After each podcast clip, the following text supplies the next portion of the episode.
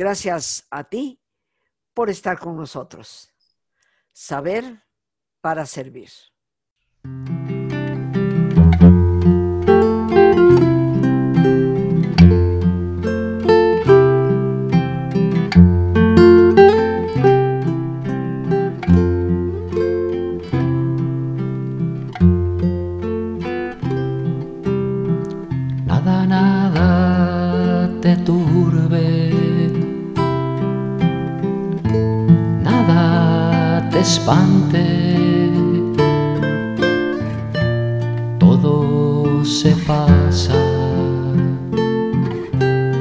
Dios no se muda,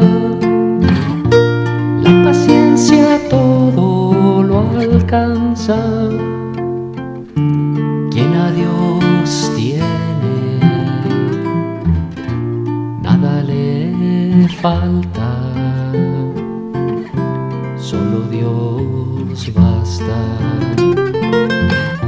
Solo, solo Y en este camino de Descubre tu mente, que es el nombre de nuestro programa, ciertamente, qué importante es en ese autodescubrimiento la espiritualidad. Es por ello que todos los últimos miércoles de mes los dedicamos por entero a ese tema, acompañados de un gran amigo, guía y maestro, que es el padre José Luis Jiménez Alcalá, sacerdote carmelita descalzo, carmelita teresiano, y hoy nos acompaña nuevamente con un tema que se me antoja muy antojable, resurrección y sentido de vida. En este mes de abril, queridos amigos, en los inicios celebrábamos ya la resurrección de nuestro Señor, las Pascuas. Así que hoy, que es el último miércoles, pero que sigue siendo el mes de abril, el tema creo que nos viene muy, muy a punto. Y sobre todo considero, dadas las circunstancias de la pandemia y todo por lo que tenemos que transitar, hay momentos en que hay que renovar la vida y la resurrección ciertamente nos anima para entender un sentido más profundo a nuestra propia vida.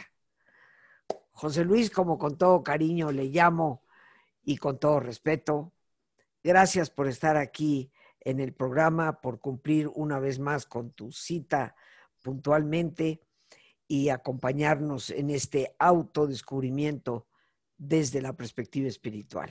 Adelante, José Luis. pues muy buenos días, Rosita. Eh, gracias por la invitación una vez más. Muy buenos días también a todo tu auditorio y con muchísimo gusto de estar aquí con ustedes una vez más. Como ya dijiste, nuestro tema de hoy, resurrección y sentido de vida, bueno, ciertamente dado que estamos iniciando prácticamente nuestra cincuentena pascual. En, la sesión anterior iniciamos precisamente el tema del sentido de vida, que, que a mí es un tema que me puede apasionar, debo decirlo.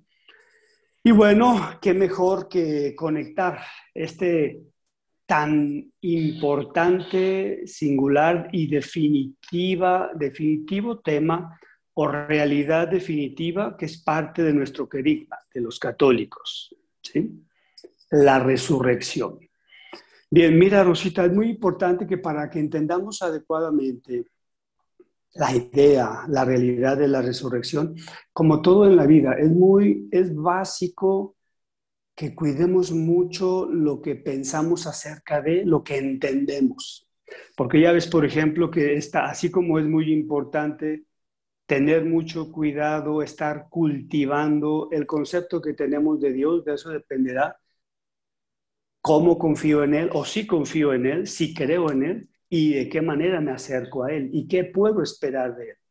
Algo semejante es pues, también con este tema de, la resurrección, Rosita. Eh, ¿A qué me refiero? Eh, bueno, simplemente punto de partida inicial. Eh, para comprender y tener una confianza en, en esta propuesta que nos hace nuestra religión católica de la resurrección, hay que cuidar muchísimo eh, qué pienso, qué, desde qué manera o cómo entiendo a, mis, a, mi, a mi ser, cada uno de nosotros, nuestra persona, los elementos constitutivos que Dios puso en nosotros. Eso es fundamental. Me explico, a ver, eh, recordemos que hay diferentes, siempre ha habido diferentes percepciones, por ejemplo, de lo que es el ser humano y de, cómo está constituido. Uno de los paradigmas clásicos, el griego, ¿sí? que ellos concebían a la persona de manera dicotómica. Estamos hablando de los griegos antiguos, estamos hablando de Platón, de Sócrates. Recordemos que incluso ellos decían, el cuerpo es la cárcel del alma. O sea, oigamos esta idea porque quiero repetir por qué estoy haciendo esta especificación. Porque de cómo concebimos algo dependerá de qué es lo que nosotros hacemos al respecto. El hecho de pensarnos a nosotros mismos con esta idea de que somos cuerpo y somos alma por separado, de hablar de dicotomía, estamos entonces llevando a pensar, llevándonos a sí mismos a pensar y a concebirnos como seres que unos elementos constitutivos de, de sí mismos son valiosos y otros no. ¿Por qué digo esto? Porque cuando se nos hablaba de la percepción griega del ser humano, del cuerpo y el alma, siempre se concibió el alma como lo valioso, lo creado por Dios y lo que había que rescatar, lo que estaba en posibilidades de volver a Dios. ¿Sí? Y el cuerpo, como ya lo dije, que se consideraba la cárcel del alma, era considerado como, pues, como, es, como es corruptible como se entierra una vez de muerto o como se crema, dependiendo de, las tradiciones de cada pueblo. Entonces el pueblo no se le daba la importancia que se le daba al alma. Entonces, por supuesto que esto influye en qué, qué es lo que yo espero de mi propio ser, de mi persona, una vez que se termine mi existencia en esta tierra.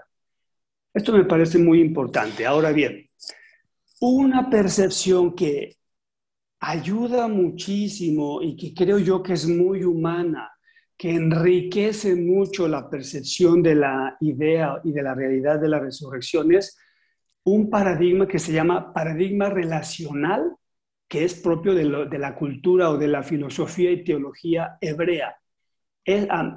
este paradigma relacional judío, hebreo, eh, ¿en qué consiste? a diferencia del paradigma griego, em, considera a la persona como un todo, como algo holístico, algo integral. Es decir, yo persona soy todo alma, yo persona soy todo cuerpo, yo persona soy todo emociones, todo mi intelecto, todas mis sensaciones, todo mi espíritu. Para esta percepción o este paradigma hebreo relacional, no, no se puede hablar de cuerpo y alma por separado, sino un todo eh, cuyos elementos constitutivos no podemos no se pueden entender de manera separada. se pueden quizá pensar y estudiar de manera separada, pero como concepción unitaria de la persona es precisamente una unidad constituida por diferentes elementos. Esto me parece maravilloso. Y como ya lo decía yo hace unos minutos, eh, es el paradigma relacional. Porque, a ver, la percepción de, eh, de Hebrea no, no se interesa en concebir el cuerpo y el alma y todos los elementos constitutivos de la persona para enfocarse a ver de qué manera y cómo estoy yo creciendo, cómo me siento, cómo crezco. No va por ahí. Es fundamental, indispensable y deriva precisamente del constitutivo de la persona como un todo, el elemento relacional. Y de aquí se abre una ventana maravillosa. ¿Por qué?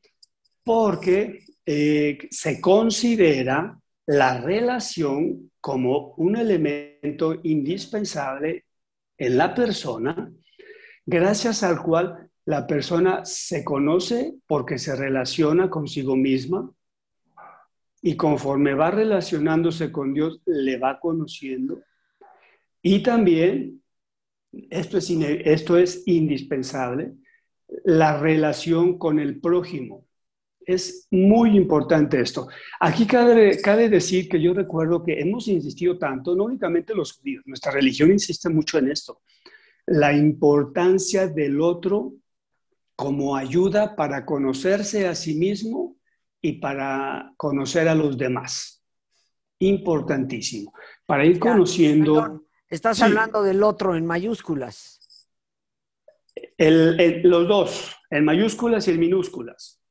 O sea, el otro como Dios y, el otro como prójimo. Exacto. Como Dios y como prójimo. Por ahí en estos días me encontré una frase que me significó mucho hablando de, este tema del autoconocimiento, porque a ver, eh, eh, todo esto que estamos hablando no es otra cosa sino vida y vida interior. Y la vida interior siempre es autoconocimiento. Y esta frase eh, es una frase, por ahí dicen que se, se la encontraron en el templo de Apolo en Delfos, en el pórtico. Dice, em, en la medida que te conoces a ti mismo, vas a conocer al universo eh, y bueno, ellos dicen a los dioses, porque sabemos que ellos eran politeístas. Entonces, en la medida en que vamos conociéndonos, que aprendemos a identificar quién somos, cómo somos y todo lo que nos constituye, vamos conociendo cómo va actuando Dios en nosotros. Y recordemos también que para ir reconociendo cómo va actuando Dios en nosotros, pues va dándose también en la misma medida o en proporción, en la misma proporción de la calidad de relaciones que yo tengo con el semejante. Eso es medular. Fíjate, fíjate este, José Luis, que me llama mucho la atención eh, que nos presentes este paradigma relacional eh, que tiene origen hebreo y que prevalece dentro de las tradiciones del judaísmo. Porque obviamente nosotros venimos del judaísmo y entonces algunas personas se podrán preguntar eh, cómo se perdió ese contacto. Eh, hay, tantas cosas que se han conservado, la, oración de los salmos, que como tú sabes, pues es, es, es el pan cotidiano de la oración litúrgica eh, todos los días del breviario que todos los religiosos rezan en diferentes horas y momentos, basada en salmos, que es la misma, las mismas oraciones que rezan nuestros hermanos judíos.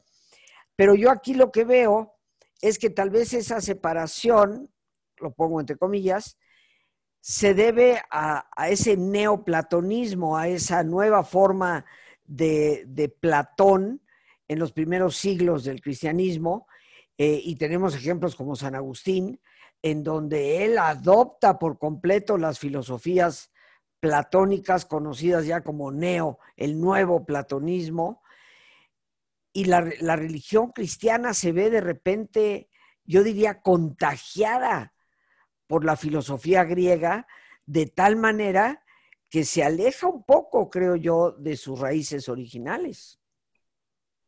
Es muy posible, Rosita, porque, bueno, sabemos históricamente que el cristianismo, pues salió de, eh, yo creo que salió, salió debido a la presión que estaba recibiendo dentro de su territorio de Israel, pero eh, quizá también gracias a esa presión, gracias a esas salidas por la que el cristianismo sobrevivió. Y entiendo, entendemos que la sobrevivencia se dio sobre todo en tierras griegas, precisamente. Los grandes viajes apostólicos de Pablo fueron precisamente en tierras griegas. Así que hubo muchísima helenización en el cristianismo primitivo, muchísimo. Es innegable, es muy real. Y bueno, también eh, se dice que los primeros cristianos, debido a la realidad con la que se encontraron, por la mentalidad que tenían, por, la, por lo que ellos estaban esperando respecto a la resurrección de Jesús, eh, por eso, vea qué interesante, la importancia de los conceptos e ideas que manejamos sobre cualquier, eh, cualquier realidad. Estos primeros cristianos, al ver que Jesucristo no resucitaba como estaban esperando, entonces recurrieron a las ideas platónicas precisamente, con la idea o la esperanza de que ese Jesús él lo iban a ver resucitado al final de los tiempos. Fíjate qué interesante esto. Interesante, sí. Y siendo que, bueno, para, la, para esta percepción relacional que estamos hablando, de, con la concepción integral del ser humano, que me parece mucho más realista, me parece una intuición mucho más acertada, eh, resulta que, bueno, la resurrección no precisamente es algo que va a acontecer al, final de los tiempos. Que la resurrección es algo que se, que se va dando en la vida diaria, en la realidad, que ya está aconteciendo aquí y ahora, en la vida de las personas. Esto me parece, eh, debo decir, un tanto innovador y bueno, eh, espero que no suene así como que como que algo medio fuera de lo que dice nuestra iglesia, sino al contrario, me parece a mí que es un, es un refuerzo a la percepción de la resurrección en la vida de la persona. Eh, fíjate, José Luis, que ahorita viene a mi mente, eh, hay ciertos evangelios que se me quedan a mí como muy grabados, ¿no? Eh, y recuerdo en esa primera semana de Pascua que tuvimos en este mes de abril, recuerdo que uno de los evangelios era de Lucas y hablaba de cómo Jesús se vuelve a aparecer con los discípulos eh, cuando eh, regresan los dos que habían ido a Emmaús y, Jesús se vuelve a aparecer. E inclusive se aparece en cuerpo y alma, por así decirlo porque dicen, no, es que soy yo, aquí están, observen mis manos, observen mis pies, o sea, me pueden tocar. O sea, hay un cuerpo ahí que se hace presente y después comparte con ellos el pan y come. Y él mismo dice, o sea, aquí estoy, si no estuviera yo totalmente vivo, no estaría comiendo con ustedes. Y ahorita que estás hablando de esto, eh, se me antoja mucho esa conexión de que el mismo Jesús nos vislumbraba ya como la unidad que realmente somos. Efectivamente, efectivamente, Rosita, creo que es una, un muy buen ejemplo, una muy buena cita del Evangelio. Eh, esto de las apariciones de Jesús a sus discípulos por resurrección. Y que, y que, tal cual, con, en cuerpo y alma, tal cual, todo él ahí se hacía presente. No, no recuerdo yo en, ningún evangelio que se hable de que se hizo presente de manera, no sé, por partes, vamos a decirlo así. Y claro, a ver, la, ¿qué hay para nosotros respecto a este respecto, eh, Rosita? Por ejemplo, ¿qué, ¿qué es lo que nosotros, seres humanos integrales, con cuerpo, con alma, con emociones, con intelecto, con voluntad, con memoria, ¿sí? con todo el constitutivo nuestro, eh, ¿qué podemos nosotros hacer en nuestro día a día para hacer realidad la resurrección en nuestra vida. ¿sí? Eh, considero que es fundamental eh, esta, esta percepción de sí mismos eh, y, no, y no recurrir a la división por partes del ser humano. ¿Sí? el vivir en la conciencia de que yo estoy aquí, cada uno de nosotros está en donde está todo completo, que no está eh, una parte de sí mismo, eh, digamos, cuando yo voy a la iglesia o a la, meditación, a mi oración, ahí aparece mi alma o mi espíritu. ¿Sí? Eh, o sea, puede ser que sí, o más bien así es, pero va el cuerpo completito con él o con ella. ¿Sí? En fin, a lo que me refiero es que no podemos vivir distintos elementos o aspectos de la vida por partes eh, en cuanto a nuestro constitutivo humano, sino que todo íntegro va o va a trabajar, todo íntegro va a la iglesia, todo íntegro, íntegro va a la vida religiosa. Y bueno, eh, esto es muy importante, así como los, los eh, platónicos hablaban de que el alma era la de creación humana, por supuesto que debemos tener muy en claro y recuperar esta realidad de que no únicamente el alma es creación divina. ¿Qué hay de esta corporeidad? Que es precisamente también, es tan divina como lo es el alma. Eh, creo yo que el hecho de que veamos algún día nuestro cuerpo enterrado o cremado no le resta divinidad al mismo. Definitivamente por ahí debemos entender todo. Entonces, a ver, la resurrección, eh, iba a decir hermanos, eh, Rosita, la resurrección tiene muchísima relación con la encarnación del Hijo de Dios o con Dios encarnado. Sí, porque a ver, así como sabemos que el objetivo de la encarnación fue la divinización del género humano, hay que entender la resurrección como la plenitud de ese proceso de divinización. Y esto me parece grande.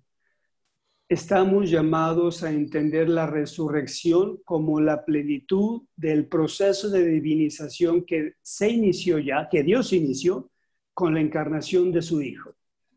Y bueno, eh, un tanto para comenzar a responder a la pregunta que yo hacía, ¿qué está en nuestras manos o qué podemos hacer para hacer realidad en nuestra vida, en el aquí y ahora, la, resurrección. Creo yo que es importante, Rosita, que consideremos que, a ver, la resurrección es don y es tarea. Sí, es don en cuanto a que, pues es algo que Dios da, es algo que Dios en su, como lo queramos entender, en su infinita misericordia o por el solo hecho de que se le antojó, Él nos da el don de la resurrección, la posibilidad del don de la resurrección.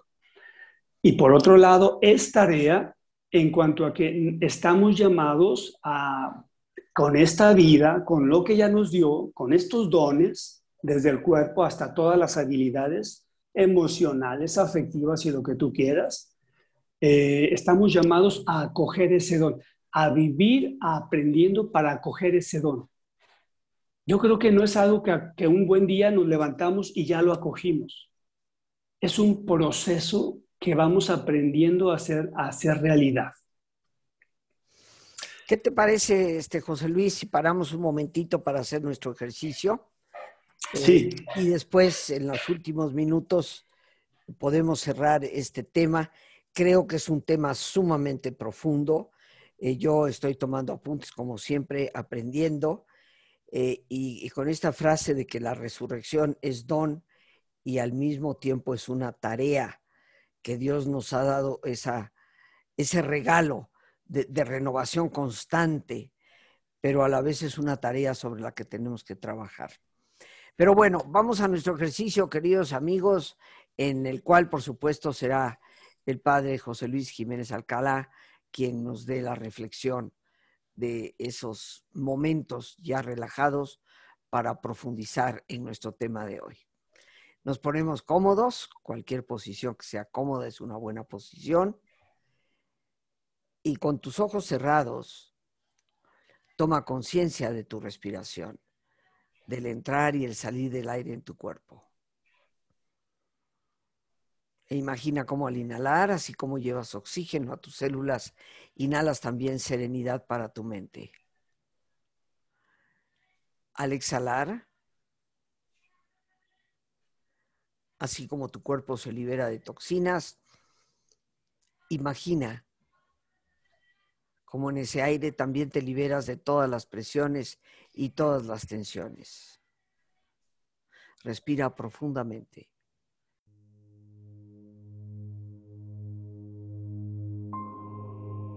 Y relaja tu cuero cabelludo.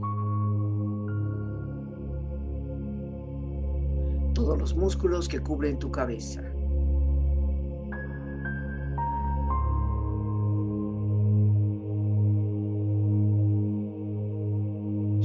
frente. Siente la piel, la vibración de la piel que cubre tu frente.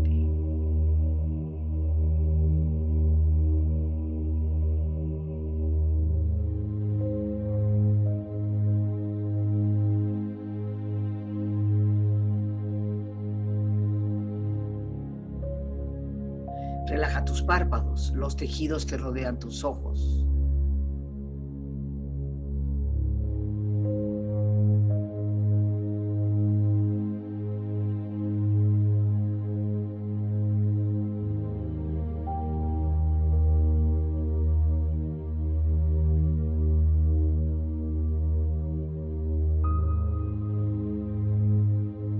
Relaja tus mejillas, toda la piel, los músculos que cubren tu cara.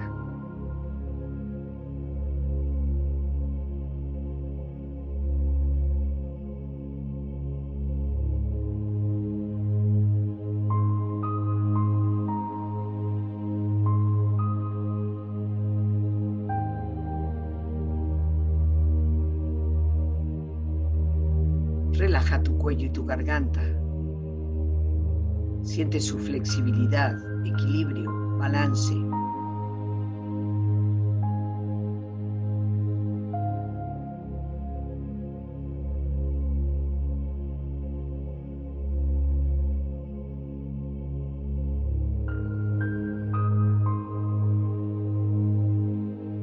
Relaja tus hombros, brazos y manos, así como tu espalda. Siente una agradable sensación que relaja todos los músculos en estas partes de tu cuerpo.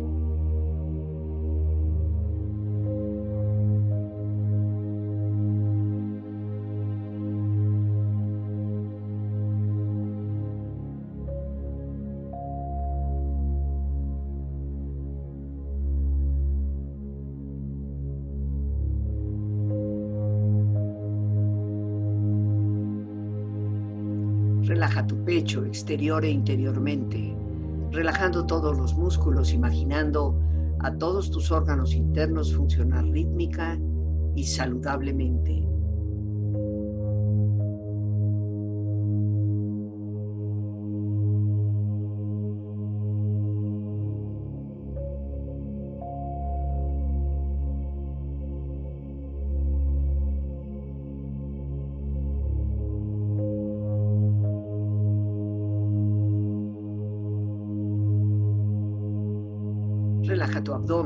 Exterior e interiormente, relajando todos los músculos, imaginando a todos tus órganos internos funcionar rítmica y saludablemente.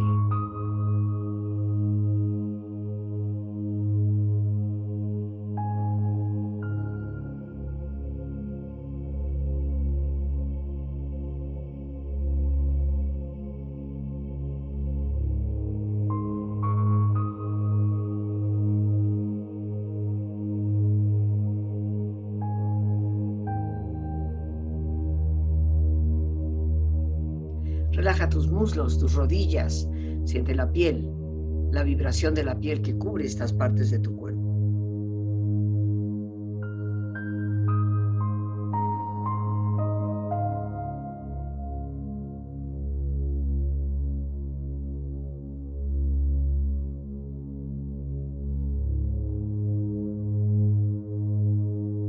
Relaja tus pantorrillas y tus pies.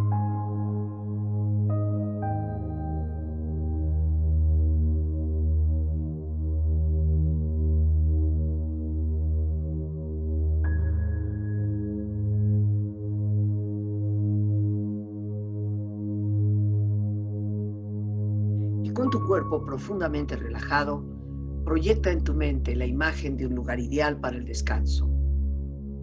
Imagina los colores, los sonidos, los aromas. Es una escena de belleza y paz. Siente estar ahí.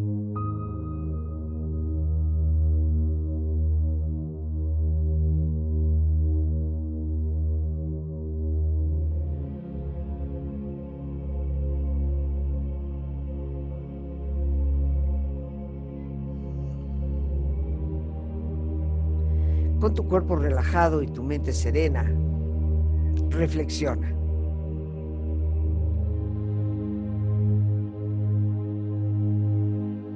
quiero invitarte a que partas en esta meditación, en este momento tan, tan especial, tan íntimo, tan sagrado, a que partas considerándote por gracia divina, por creación divina, como un ser único,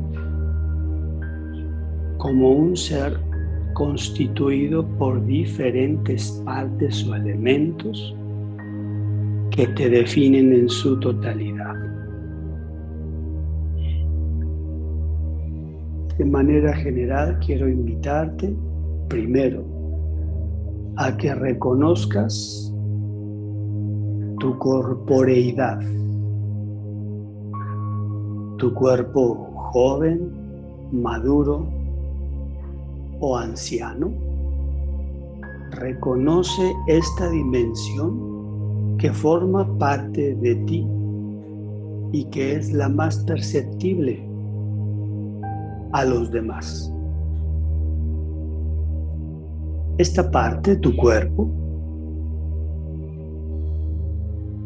es tan sagrada y tan creación divina como lo puede ser tu espíritu.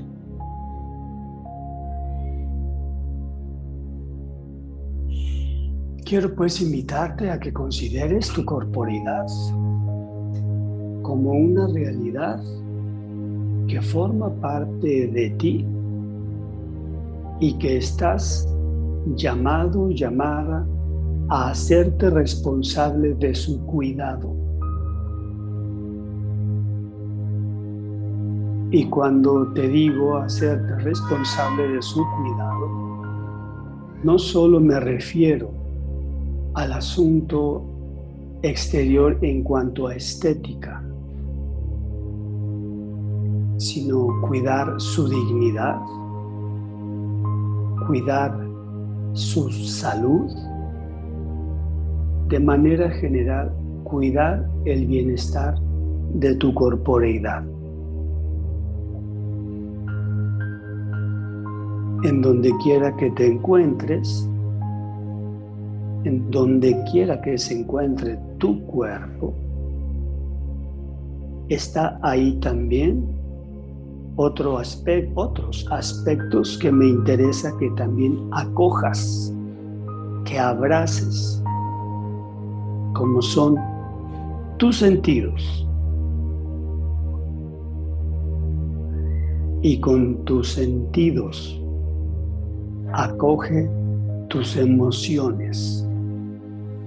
No importa en este momento cuál, es, cuál sea la emoción que esté predominando en ti según tu circunstancia.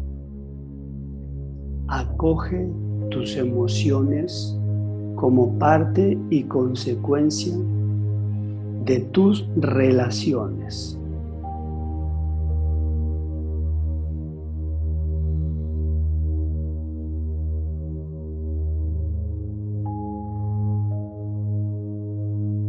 Recuerda que la vida emocional está en mucho determinada por tus pensamientos.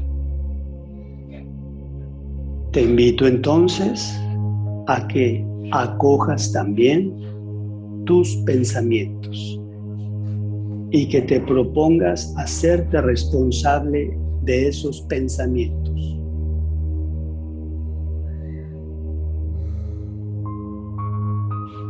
Piensa, por ejemplo, ¿qué tipo de pensamientos necesito hoy fomentar en mí para que mi vida emocional sea más sana y mejore mis relaciones humanas?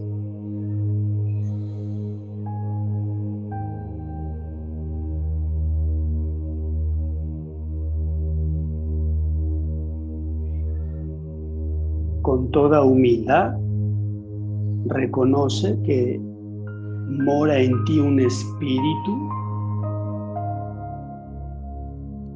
una presencia sagrada que te da vida que te enriquece y dignifica.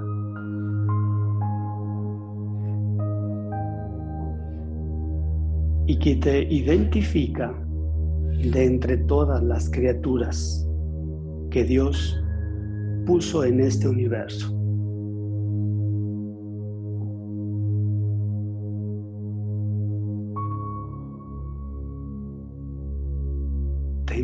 Finalmente a que con un humilde agradecimiento reconozcas todo esto que eres. Un todo, una unidad. En una palabra podría decirte, eres una bendición. Acoge la bendición que eres y agradecela.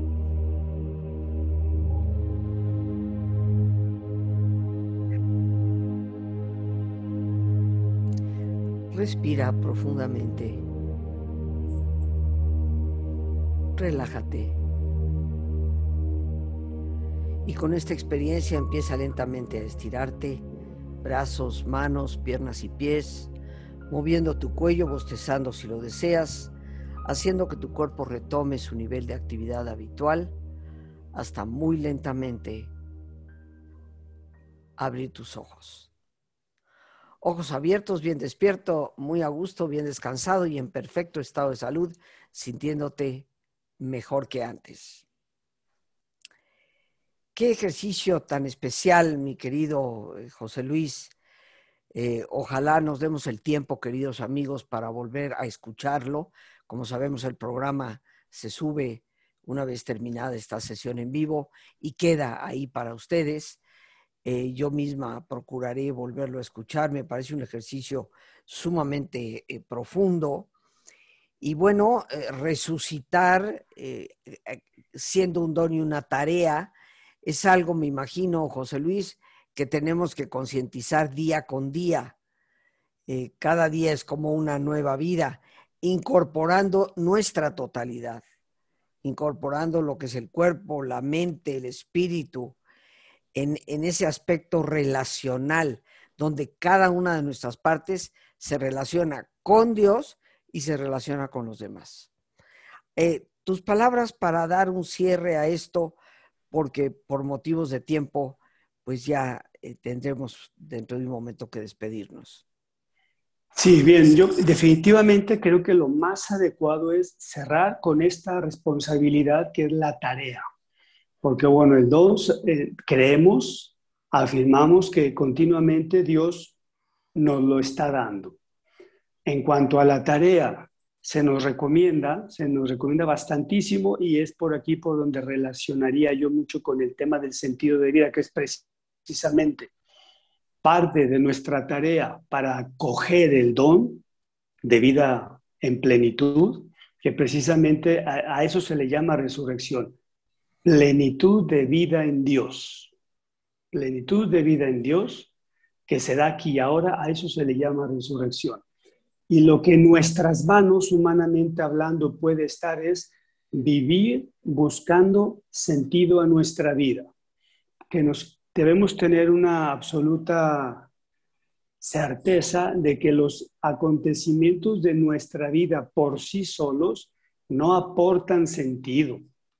Si cada uno de nosotros no se detiene, si no hace una parada en su vida y reflexionando, orando, meditando, busca el, sentido de cada evento, pasará por la vida sin, sentido.